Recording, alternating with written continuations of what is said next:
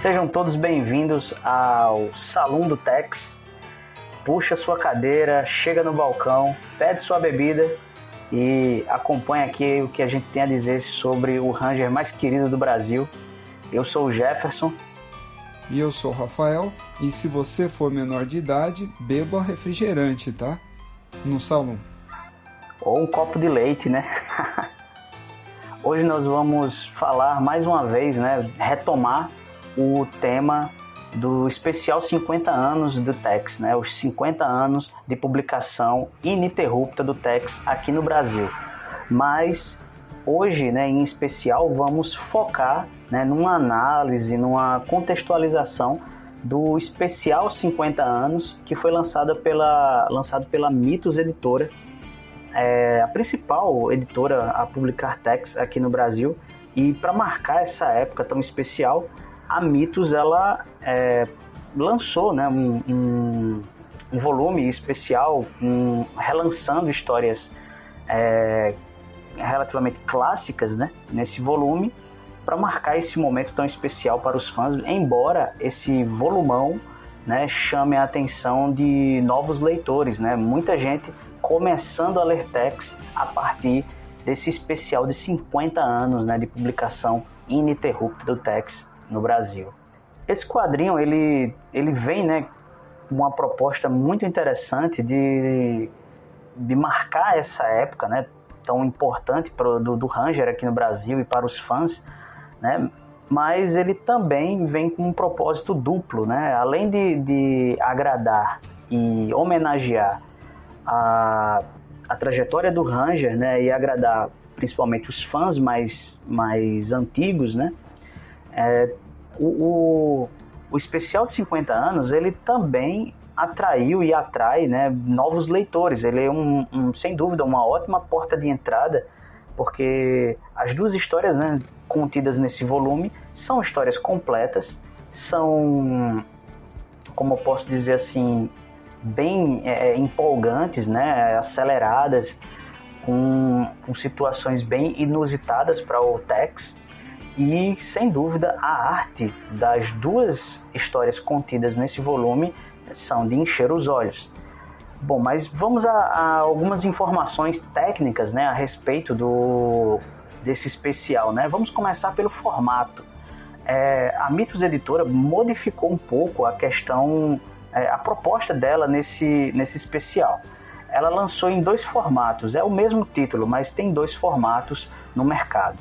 Né? O primeiro deles é um formato em offset, né? em, em formato italiano ou formato Bonelli, né? com capa cartão e papel offset. Né? São materiais de boa qualidade. E por isso se cobra um pouco mais né? por esse, esse material. Mas mais para frente a gente fala do preço. O segundo formato é o que a gente chama de formato econômico. Foi um formato pensado pela Mitos Editora para ser lançado em banca. Isso tudo foi inclusive mencionado pela Joana em, em lives, em pronunciamentos né, no, no Instagram da Mitos Editora. Ele foi pensado para ser lançado em bancas. Né? Ele é um pouquinho menor que o formato italiano tradicional.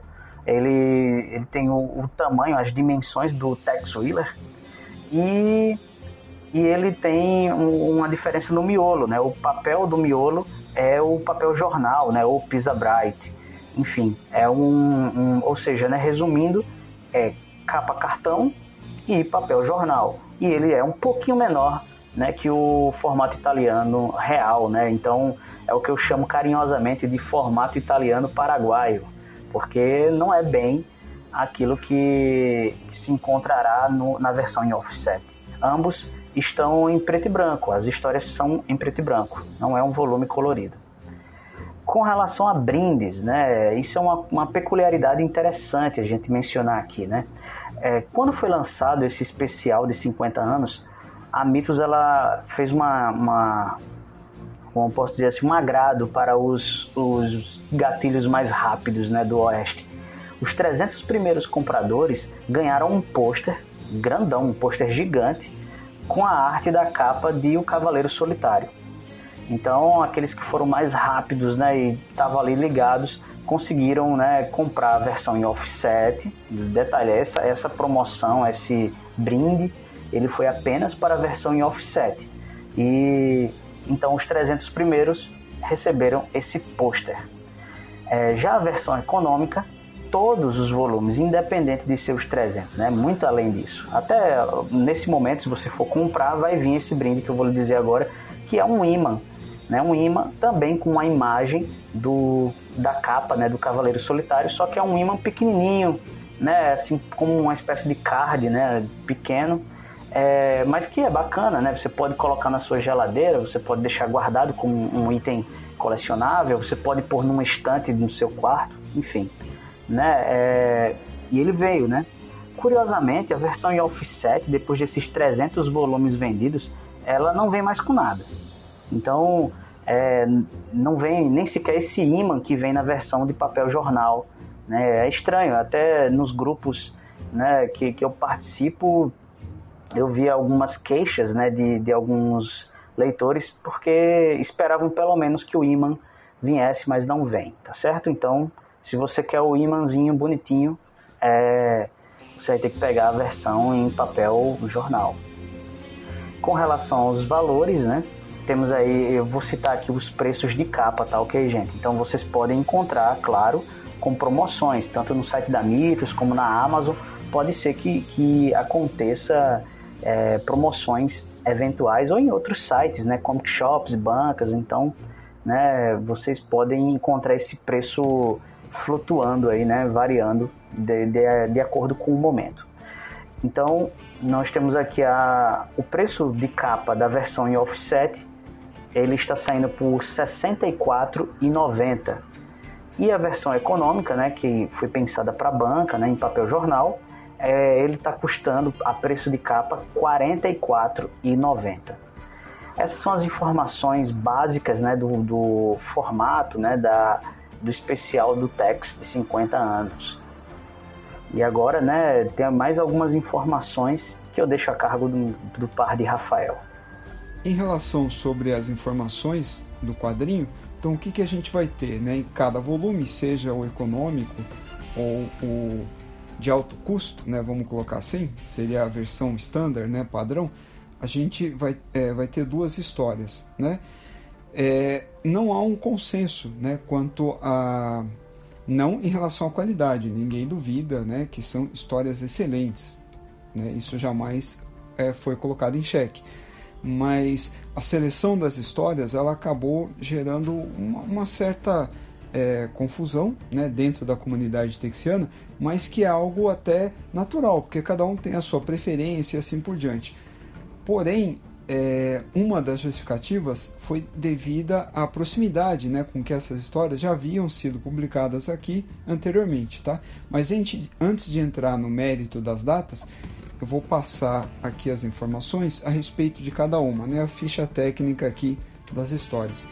Então a gente tem né, a primeira história que ocupa a maior parte da edição, que é a Cavaleiro Solitário, que ela foi lançada aqui é, duas vezes. Né? A primeira em 2002 pela Tex Gigante, lançada aí pela própria Mitos, e a segunda vez em 2017, né, quase 20 anos depois, já pela Salvat dentro da Tex Gold.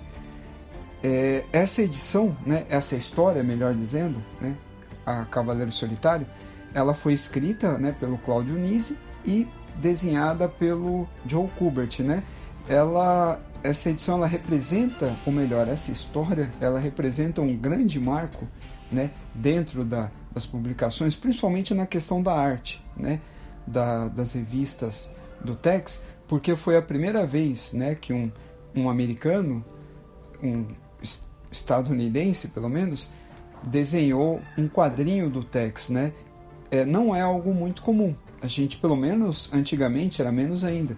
Você ter autores de outras nacionalidades desenhando para o mercado italiano. Hoje já é algo mais corriqueiro, né? Vamos colocar assim.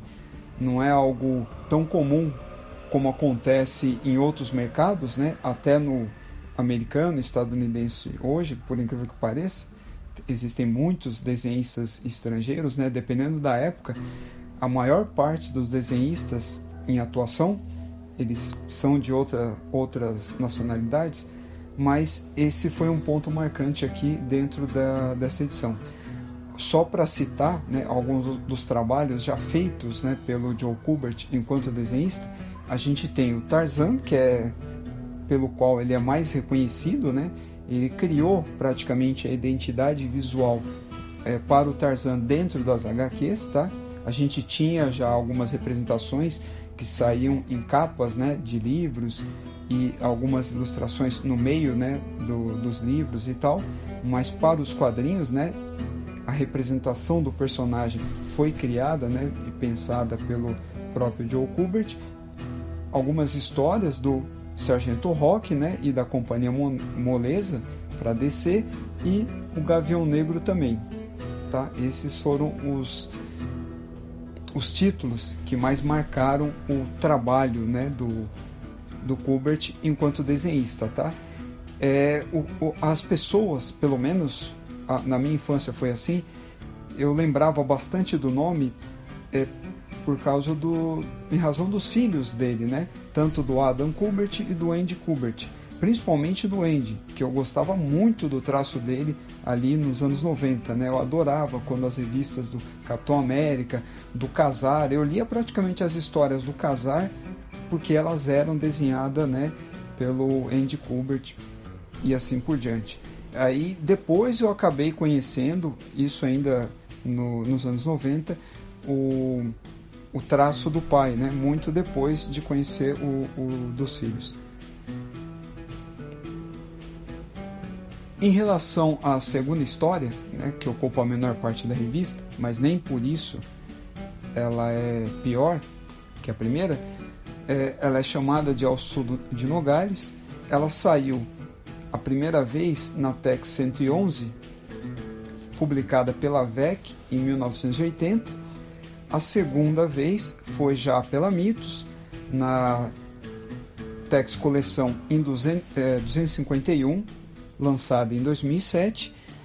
E a última vez que ela havia sido publicada aqui, antes de sair nessa edição, foi também pela Mitos, na Tex Edição Histórica número 93, lançada em 2015. Essa história, né, ela foi escrita pelo Giovanni Luigi Bonelli, né, ou Jean Luigi Bonelli, ou apenas Bonelli pai, o criador do Tex, e desenhada pelo Giovanni Tisse, né, que não foi o criador gráfico do Tex, mas é, digamos, o, o mais destacado, né, na, o mais famoso desenhista e, e que deu uma identidade visual para o Tex, a gente tem a representação original, né, feita ali pelo Aurélio Galepini, né, o, o, criador visual do Tex, mas o Tisse ele representa essa ruptura, né, na identidade, na narrativa visual, né, vamos chamar assim, do, do não só do Tex, né, como do, dos personagens, dos parceiros dele e dos personagens é, correntes das histórias do Tex. O que vale mencionar aqui também e destacar, além dos né, roteiristas e desenhistas, é, é, que essa aventura né, ao sul de Nogales ela é muito, muito particular e peculiar porque ela começou a ser preparada, né, pensada, desenvolvida entre 1967 e 71. Né? Isso para preparação da história, né? que a gente não sabe ao certo realmente o, o que se deu essa preparação. Mas, na verdade, foi quando ela foi começada, né? Seria, é isso que a gente entende. Mas ela foi terminada, tá? Somente entre os anos de 1976 e 77, ok? Essas referências, né? Essas informações sobre a produção da revista, a gente tirou do site, né? Do Tex Willer Blog lá de Portugal, tá? E esse site ele é a referência máxima em Tex, não só para os portugueses ou para nós aqui brasileiros, mas praticamente para o mundo todo, né? Eu acho que é, o Tex Willer Blog ele é mais popular até do que os sites sobre Tex lá da Itália ou o próprio site da Sérgio Bonelli Editore, ok? Um dos motivos né, da polêmica a respeito da escolha dessas histórias, como eu havia dito antes, não diz respeito à qualidade. Ninguém é, é louco né, de criticar ou falar mal dessas histórias, de qualquer uma delas. Tanto que é até difícil você escolher a preferida, né, porque são histórias completamente diferentes e que representam fases diferentes. E que, para mim, essa foi né, a estratégia da Mitos. Mas o argumento contra né, a crítica, ele também tem algum fundamento. Por quê? A, se a gente contar a o Cavaleiro Solitário, né, a, como a primeira publicação ela se deu em 2002 e agora ela está sendo publicada né, em 2021, então faria até algum sentido, né? A gente tem um intervalo ali de 20 anos praticamente, né, entre as duas publicações. Se a gente contar é, todas as vezes em que ela foi publicada pela Mitos, aí faria até algum sentido para a própria Mitos, tá? Então ela publicou em 2002 a primeira vez e agora ela está republicando com uma edição comemorativa, tá? Entre todas as techs gigantes, essa daí no caso por ser também uma das mais distantes, né, de 20 anos atrás, como eu acabei de mencionar. Mas se a gente levar em conta, né, que aí sim vem a crítica da comunidade texiana, de que ela foi republicada, né, ou publicada uma segunda vez em 2017 pela Salvat dentro da linha editorial chamada Tex Gold, né, que republica é, é, boa parte né, dos títulos texianos, na verdade a Tex Gold ela republicou todas as Tex gigantes, né, da número 1 até a número 29, e aí por consequência, né, essa edição está dentro dessas dessas republicações. Então aí fica um pouco, eu não vou dizer que sem sentido, mas dá um motivo, né, para é, para para alguém questionar a respeito da escolha do título, tá? Sendo que ela foi republicada há poucos anos, né, atrás, e em uma versão colorida, né, colorizada em papel couché e assim em capa dura e assim por diante. Se a gente levar em conta que ela, ela agora está é, tá sendo republicada, né, foi republicada recentemente dentro da especial de 50 anos em preto e branco da mesma forma como ela foi publicada a primeira vez em 2002. Tá? Se a gente levar em conta o fator colorização, então aí já é mais um ponto para justificar né, a escolha da Mitos no caso. Tá? Mas o que importa aqui para as pessoas, o motivo de crítica, é pelo fato dela ter sido publicada é, relativamente recente, né? E faz mais ou menos três anos, né, que essa que se deu essa um pouco mais de três anos que se deu essa segunda publicação, tá? Ou primeira republicação da, da história. Então esse é um, um, um dos motivos da crítica. É, mas aí fica a critério de cada um, ok? Tem gente que se apegou, tem gente que comemorou, tem gente que não comprou a da Salvati nem a da Gigante, aí comemorou quando ela saiu agora, né? Novamente, e assim por diante. E aí, já a, ao sul de Nogales, né, a segunda história, eu acredito que é, a grande maioria, na verdade, até concordou. Isso é até um fato curioso, né? Achou boa, é, não criticou o motivo dela ter sido escolhida, né, para ser republicada, porque ela é uma história muito antiga, né, em relação a, a do Cavaleiro Solitário, tá?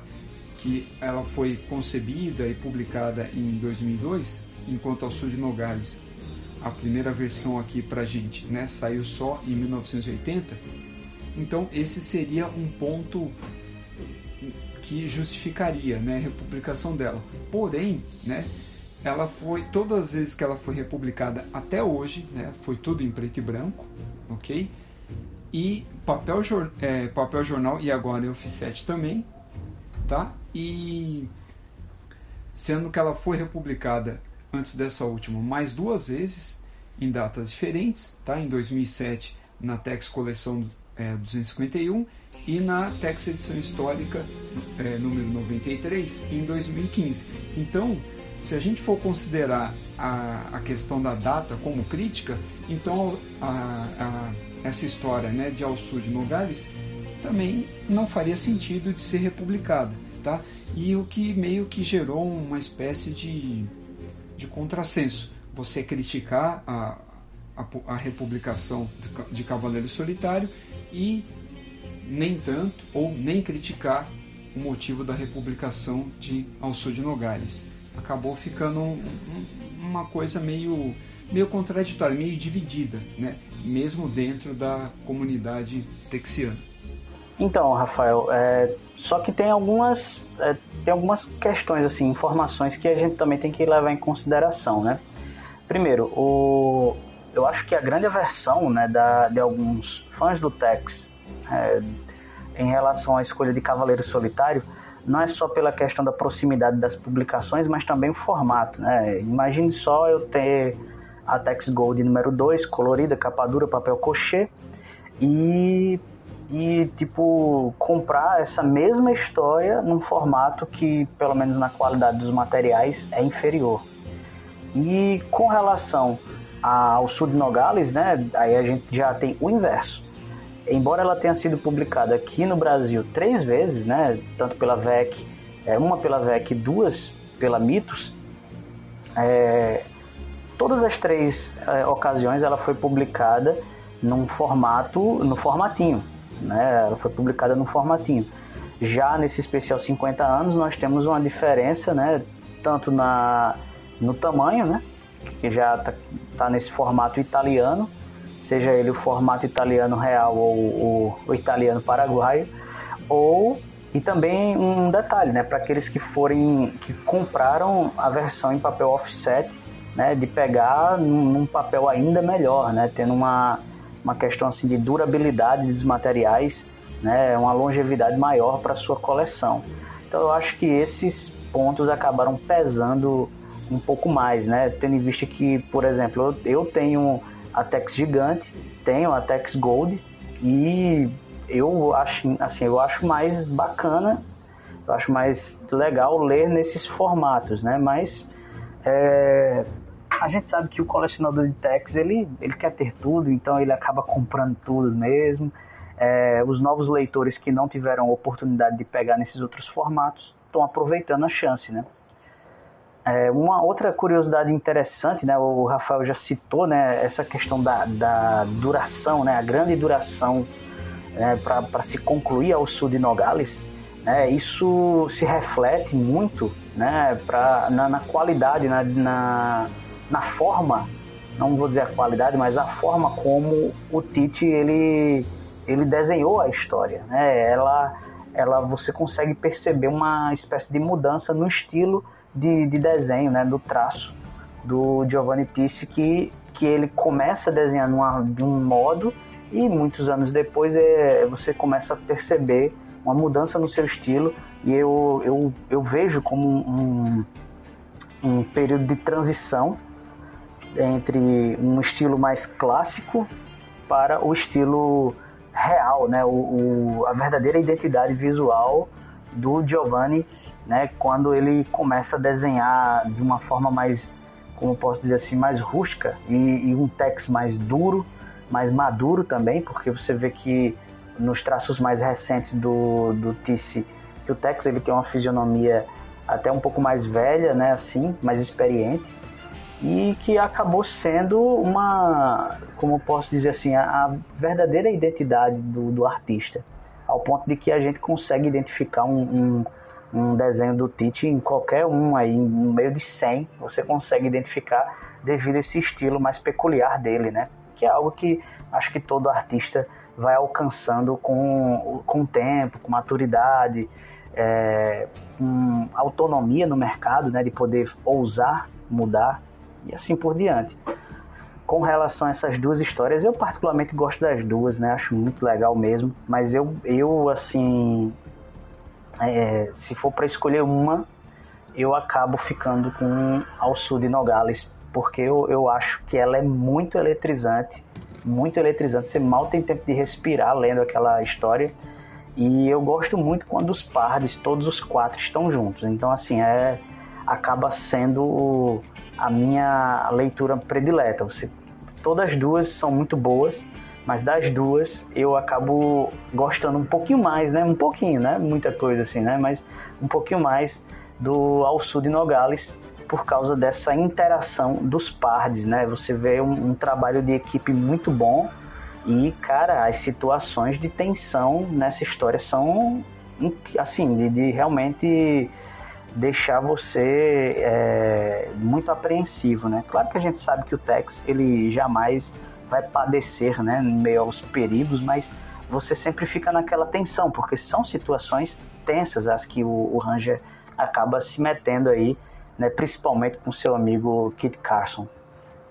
Em relação à justificativa, né, a respeito ainda da escolha, eu ainda acho que é bastante subjetivo, tá? Apesar de eu ter a Tex Gold, né? Eu não tinha a Tex Gigante, então eu acabei comprando a edição comemorativa justamente para ter essa versão em preto e branco que eu gosto mais. E eu ainda peguei a versão econômica, né? Por se tratarem de republicações, histórias repetidas, eu não me importo com isso, né? Não me importei. Tenho a, a versão é, italiana econômica, né? Vamos chamar assim, para não dizer paraguaia.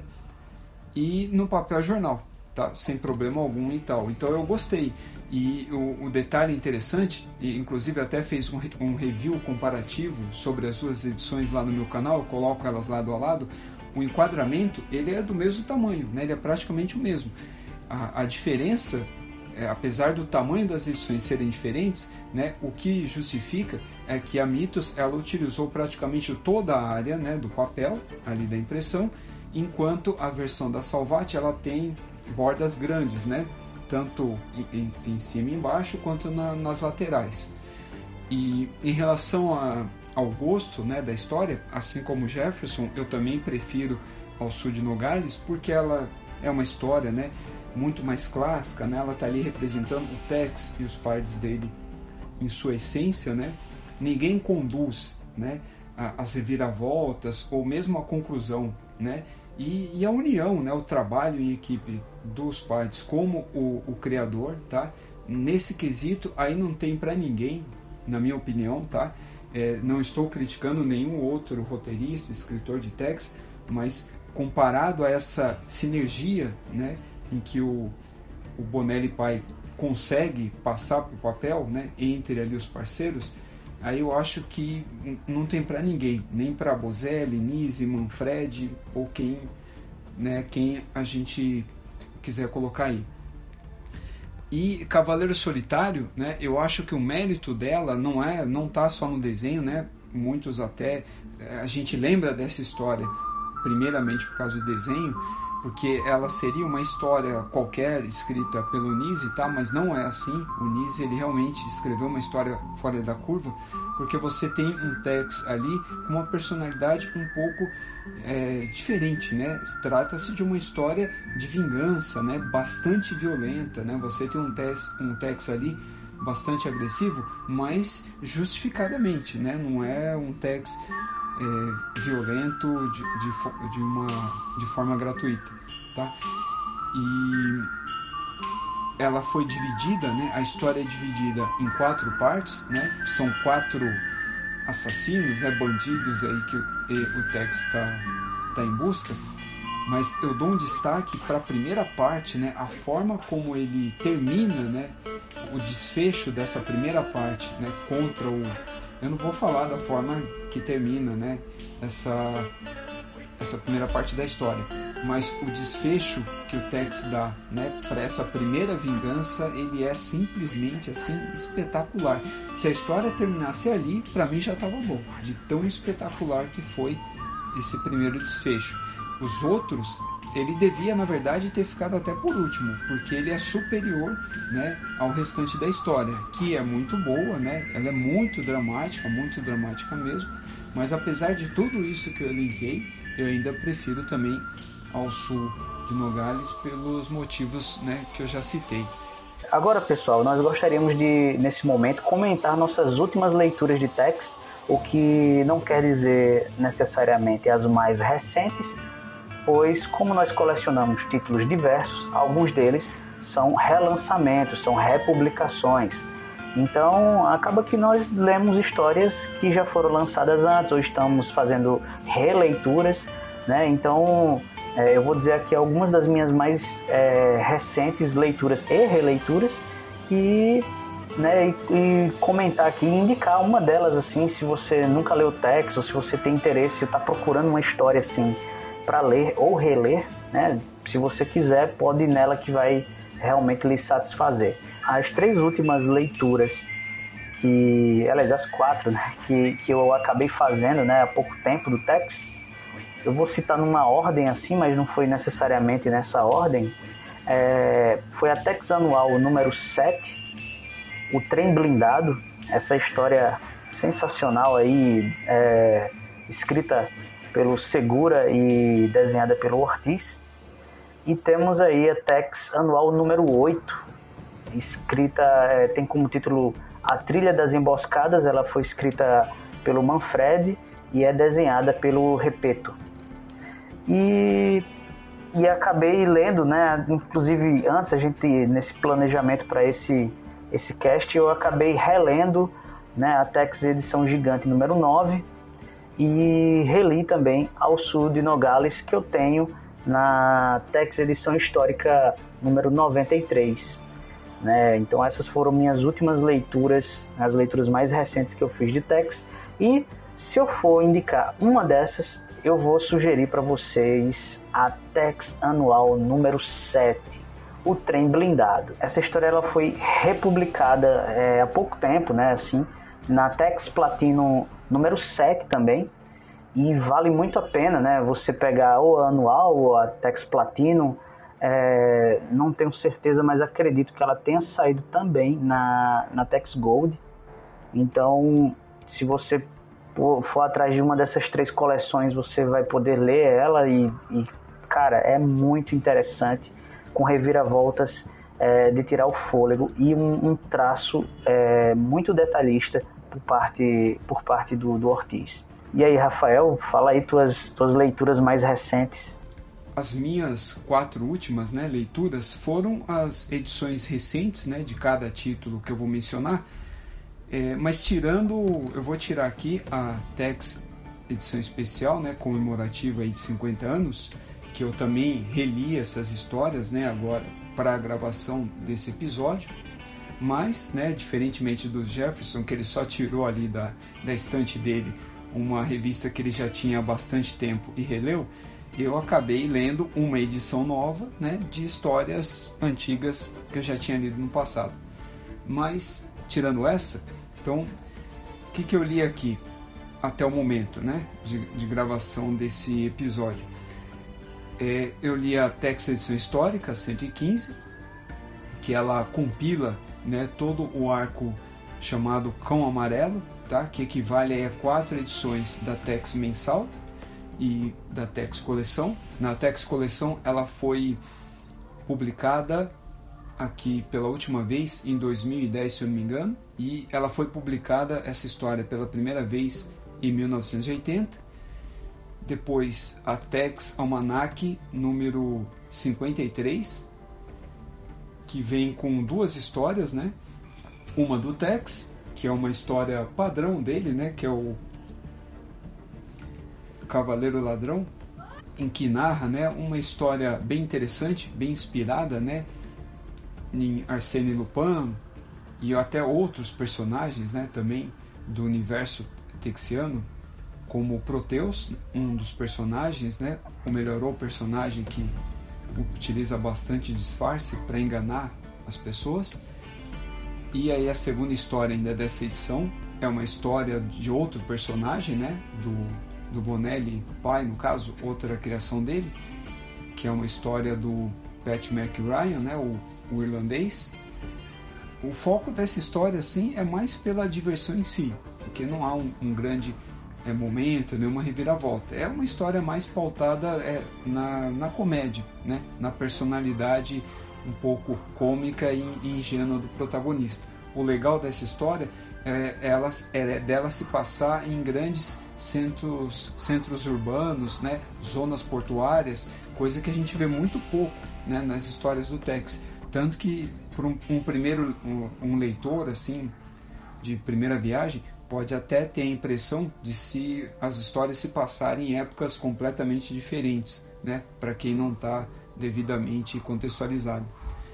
Aí eu também li a Tex colorida número 16. Essa é uma edição que compila seis histórias curtas, tá? Muito boas, não vou citar aqui cada uma delas, mas que são muito boas dos artistas, né? Tanto roteiristas quanto desenhistas mais variado possível, né? Eles não repetem histórias aí no caso. A gente tem uma do Bozelli, que é a primeira história, que é protagonizada pelo Kit Carson.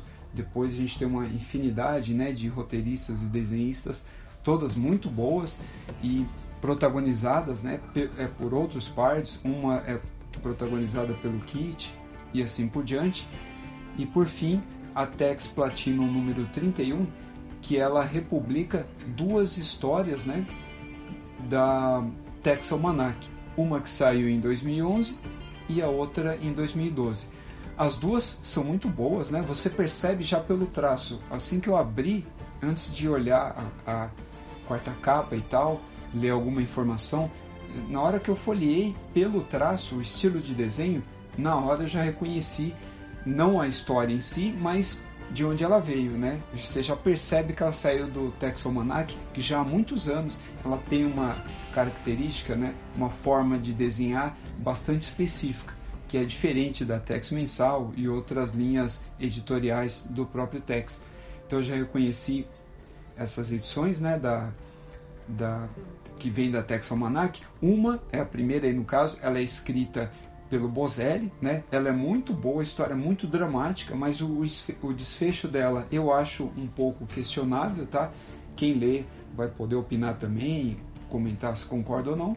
E a segunda, que foi escrita pelo Tito Farati, ela também é muito boa, né? Ela não é tão dramática quanto a, a primeira, né? A do Bozelli, mas ela é até um pouco mais elaborada, né? Na verdade, o plot ele gira em torno, né, de um golpista, né, uma dupla de charlatães e que eles acabam mal sucedidos, né, dentro dessa história. E aí o desfecho também da, da mesma forma que a primeira, ele, eu acho ele um pouco forçado, eu também achei esse desnecessário. Né? Ele acaba sendo pouco dramático, o contrário do que o Bozelli é, mas o, o, desfecho de ambas histórias eu achei semelhante pelo aspecto assim negativo que elas têm. Mas são histórias muito boas que eu recomendo bastante, tanto a edição para quem não tem elas no Tex Almanac, é, ou pelas histórias em si mesmo. Então, pessoal, hoje a gente também vai acrescentar é, um pouco mais de informação né, para neste programa, que é falar para vocês né, uma relação aqui de lançamentos do mês passado e do mês atual, né, que está saindo já em bancas, já, já passou por pré-vendas né, no site da Mitos. Então, é, lembrando né, que todos os títulos que nós vamos falar são de Tex, ok?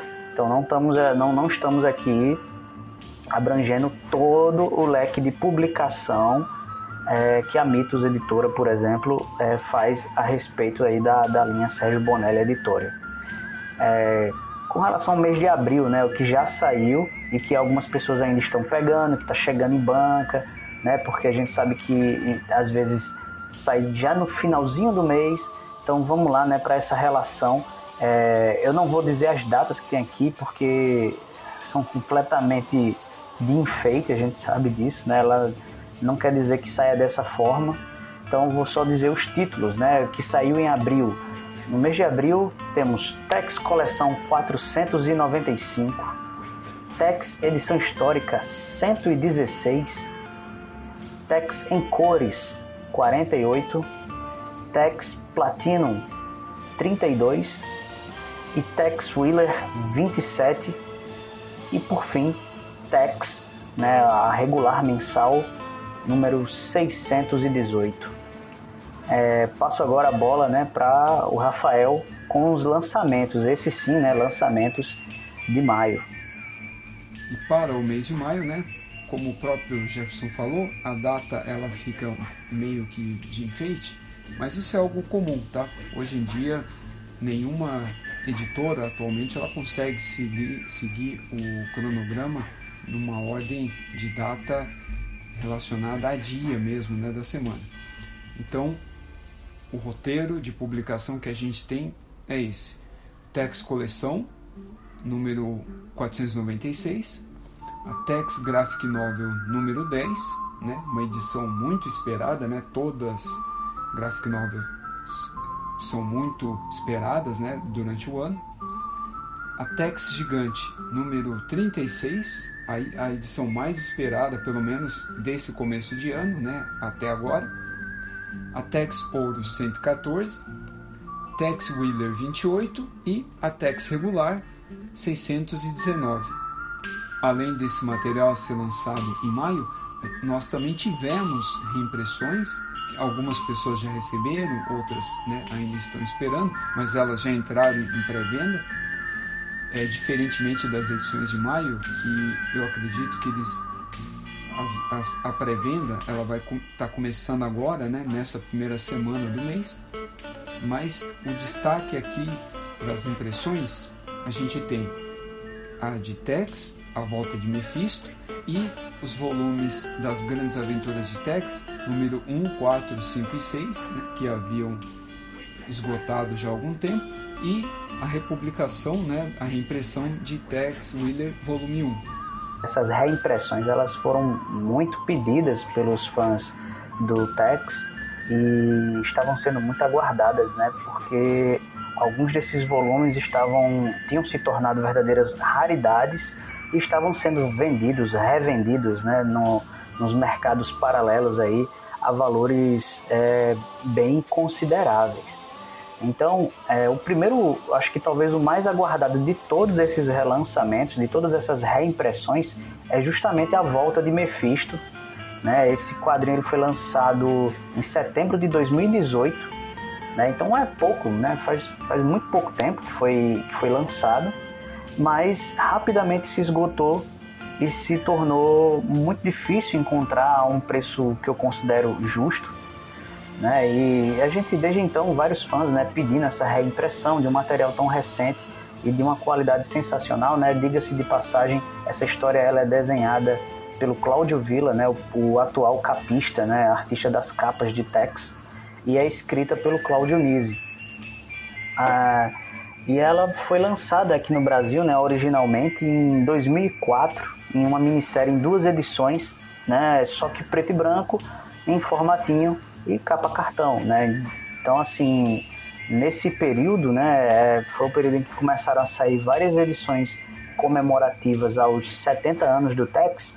A Mitos Editora pegou e lançou essa edição muito especial, em capa dura, papel especial, colorida, né, e muitos colecionadores ficaram um pouco que órfãos né, dessa edição a partir do momento que ela se esgotou. Então ela está sendo relançada, né? Não preciso nem dizer que eu, eu comprei essa edição porque é, justamente eu estava esperando, né, um bom tempo e queria, né? Eu tenho uma versão em preto e branco, mas não tinha essa versão, então agora é só aguardar, né? Mas já tem gente recebendo, né? Muita gente já recebeu esse material.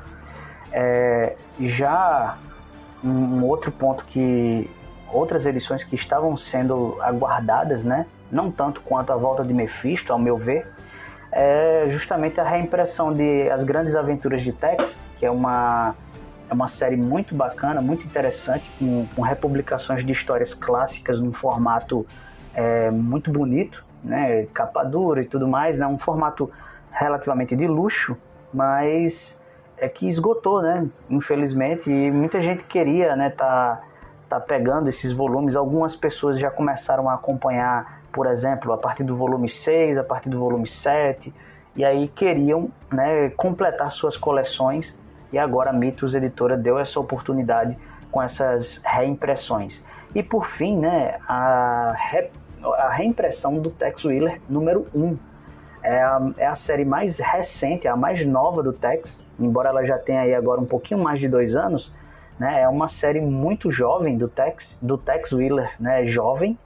E o número um tinha esgotado, muita gente também foi pegando, né? Com, com numeração um pouco mais avançada e queria completar sua coleção comprando o gibi novo, né? Então conseguiram agora, né, com a reimpressão do Tex Wheeler 1, aqueles que não tinham esse primeiro volume agora têm a oportunidade de pegar ele novinho, estado de banca, né? Bem, pessoal, espero que vocês tenham gostado né, do, do que nós propomos hoje para vocês, né, dessa, dessa análise né, do, do que foi o Tex especial de 50 anos, é, dos lançamentos. Fiquem atentos porque a qualquer momento pode estar no site da Mitos e logo mais vai estar chegando nas bancas aí da sua cidade, né, em comic shops e tudo mais. E onde mais vocês podem me encontrar, né? Para quem não lembra ainda, meu nome é Jefferson Ribeiro, você vai poder me encontrar no Cangaceiro HQ, meu canal do YouTube, onde a gente comenta não só sobre Tex, mas sobre vários outros gêneros, né, títulos de, de quadrinhos diferentes. É, vocês também podem me encontrar no Instagram com o mesmo título, né, Cangaceiro HQ, e lá eu faço resenhas praticamente em tempo real de tudo que eu venho lendo. E vocês também vão poder me encontrar né, ocasionalmente no, no podcast Fortaleza Quântica, que é feito aí justa, juntamente com o Rafael e com o Presto, do canal do Presto.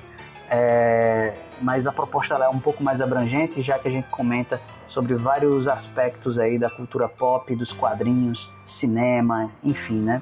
É bem mais amplo. Então, gente, muito obrigado. Né? Divirtam-se aqui no salão e até a próxima. Assim como Jefferson, eu também apresento um canal de YouTube chamado Multiverso 38. Lá eu falo sobre conteúdo relacionado à Nunart, falo bastante sobre Tex, Zagor né, e outro, outros tipos de publicações. Como ele mesmo mencionou, eu também faço parte de um outro podcast chamado Fortaleza Quântica, onde eu e o Jefferson e o Presto do canal do Presto falamos sobre cultura pop de uma maneira geral e espero que vocês tenham gostado do conteúdo da nossa pauta de hoje e eu já adianto que para as próximas a gente vai ter bastante surpresa aí. Um grande abraço e bora, bora Letex!